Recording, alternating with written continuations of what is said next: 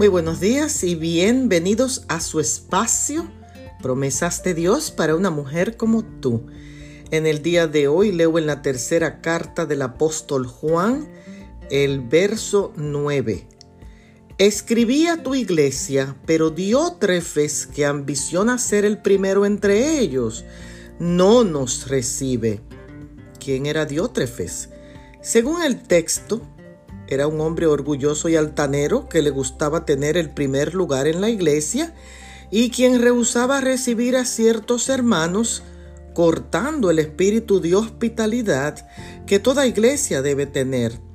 Hoy en día tenemos tantos diótrefes y diótrafas en la iglesia que con su actitud dominante y de hipocresía son un obstáculo para el progreso de la misma.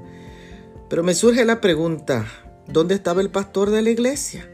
Que no veía la ambición y la autoridad excesiva de Diótrefes, que el apóstol Juan describió tan, tan fácilmente.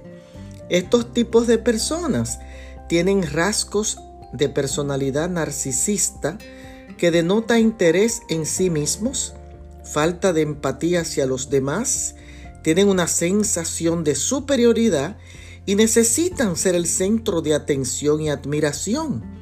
Diótrefes abusaba de su cargo, sintiéndose dueño de la iglesia, de tal manera que hasta ni presentó la carta del apóstol, ni los recibió a él tampoco.